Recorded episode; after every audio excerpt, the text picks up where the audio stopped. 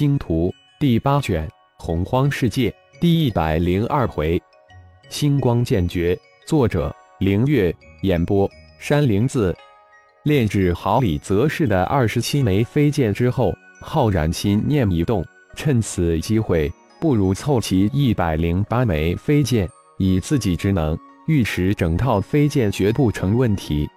想了一下，现在有冰晶、晶金、火晶。重磁、洪荒四套不同特性的飞剑，不如再练四套这样特性的飞剑，并且加入一些洪荒黄级古兽材料进去，以增加它们的硬度及力度。至于其他四套，就用庚金加洪荒材料炼制好了。将自李泽是飞剑之中学到的新方法及阵法用到了新炼制的飞剑之上，整套一百零八枚，可分可合。由十八枚寒冰属性的冰晶飞剑，十八枚火属性的晶心飞剑，十八枚具有磁重属性的重磁飞剑，十八枚完全由洪荒黄级霸主身上材料炼成的洪荒飞剑，还有三十六枚由庚金、天金、黄级霸主材料为主的飞剑组成，重新用精血祭炼收入体内。是金灵虫以及自己的众多荒兽正不断的为自己采矿取晶石，自己也该去看看了。飞出山洞，看到李泽氏的翼龙正盘旋在这座飓风的周围，似乎在为李泽氏护法一般。浩然微微一笑，玄阴葫芦中十八只翼龙吞噬大量的鲲鹏之躯后，正在利用玄阴之气炼体，是否放他们出来透透风呢？这方圆十万公里范围的地域是翼龙霸族的领地。浩然虽然一举击溃了翼龙大军，并生擒了翼龙皇，并击杀了大部分的高阶翼龙，但却没有赶尽杀绝，也没有将翼龙一族赶出领地。只不过现在的翼龙领地来了一群真正的强龙，将这头地头蛇压得不敢动弹。不过这一群强龙却再也没有进攻过翼龙一族，当然前提是翼龙不要冒犯。这个作为翼龙族现在的高层，立即下了一道命令：绕道，见了这群强龙一律绕道。正是这绕道令，使得二方人马这段时间相安无事，似乎相处的比较和睦。高空，浩然欲使着一百零八枚飞剑。将青莲剑阵演绎的淋漓尽致，威力徒增不知有多少倍。一浩然估计困住一头十二翅或更高的十四翅金翅天蜈可能没有太大的问题。这时，六头刚刚出窝的翼龙看见空中的浩然，猛地扑了上来。他们上次似乎没有资格参战，当然不认识这个恶魔一样的人类。浩然手指一点。一百零八枚飞剑分成六组，瞬间将六头翼龙圈在中间。飞剑在分分合合之间将六头翼龙困住，没有急着击杀这六头翼龙。浩然将青莲剑诀从初级到中级再到高级一一施展出来，细细的体悟着青莲剑诀的神妙变化之能。一个小时过去了。一百零八枚飞剑之中，又多了十几头翼龙，二十多头十几米的翼龙左冲右突，无论如何都无法突破飞剑的包围圈，开始发出尖锐的呼救声。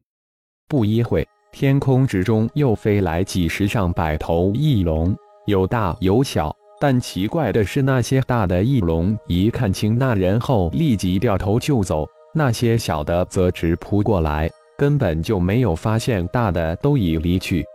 不到三个小时，浩然的剑阵下总共圈起了近百头十几米的小翼龙。指挥着剑阵，熟悉着剑阵，浩然慢慢的进入一种人剑合一的神奇状态之中。他就是剑，剑就是他。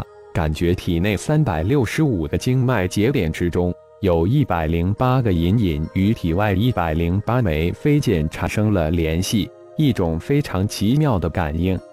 浩然有种明悟，自己体内这三百六十五个经脉节点隐含着一种天地运行的奥妙，与宇宙中的某些星辰隐约相呼应，但每次都是隐隐约约，有时能感应到，有时又非常晦涩难明。而这次竟然体外一百零八枚飞剑与体内一百零八个经脉节点产生某种感应联系，让浩然进入某种非常神妙的感悟之中。一天过去了，二天过去了，剑阵慢慢的由九枚一组变成了八枚一组、七枚一组，最后变化为五枚一组。五五之数，人的手指、脚趾都是五个，这五之数正好暗合人体之奥妙。第十天，浩然突然从剑阵之中醒了过来，仰天长啸，剑阵突然一变，二百亿羽龙顿时化为碎魅。这套由体内三百六十五个经脉结节领悟出来的剑诀，就称之为星光剑诀。虽然只是初阶，但绝对不会输于青莲剑阵。看来我必须再次练剑了。浩然长啸过后，自言自语的说道。收起一百零八枚飞剑，转瞬消失在原地。没想到这次心血来潮出来修炼青莲剑诀，竟然被自己领悟出星光剑诀出阶剑阵。星光剑诀由五枚飞剑为一组，与人体的手五指、脚五指之数相呼应。星光剑诀出阶由一百二十五枚飞剑组成星光剑阵。一百二十五枚飞剑又可分为二十五个小阵，一五为基，二五为础，三五、四五都可组成阵法。武术越多，阵法越厉害，威力越大。回到山洞，李泽钜还在闭关冲击，浩然也不去心境他，而是再次将飞剑重新炼制。重新炼制后的飞剑以五五为数，二十五枚冰晶飞剑。二十五枚金金飞剑，二十五枚重磁飞剑，二十五枚洪荒飞剑，二十五枚更天荒飞剑，一共是一百二十五枚。仅仅不到七天就炼制成功。祭炼后，浩然再次出动，一遍又一遍的演练起来。可惜的是，再也没有冒失的翼龙敢扑过来。浩然也不在意，全新的演练星光剑诀。浩然再一次的沉浸其中。几天后才收剑，一种无比的喜悦洋溢在浩然的脸上。仅仅不到一个月，自己以青莲剑诀为基石，创造出一种新的威力极大的剑诀——星光剑诀，一种自豪油然而生。身形一晃，浩然消失在空中。五行灵帝化身即是金灵虫，荒兽群已经努力采矿、采灵石有一段时间了，是时候去收获了。成堆的灵石被浩然收入炼神塔空间，巨量的提纯后的稀有金属也被收了进去。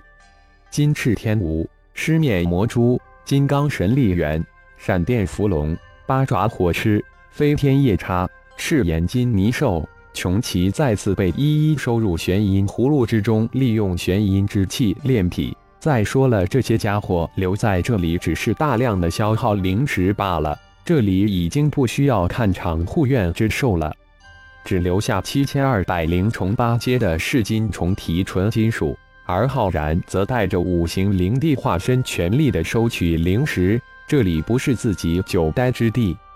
一个月后，浩然才带着又要进化的噬金灵虫及五行灵帝化身回到山洞，而李则是还在闭关之中。将二十七枚飞剑悄无声息地送到他的身边，封闭了山洞山壁入口。浩然遁入山体之中，太阳真火再次融出一个密闭的山洞，是时候进行五行元婴与五行灵帝的融合了。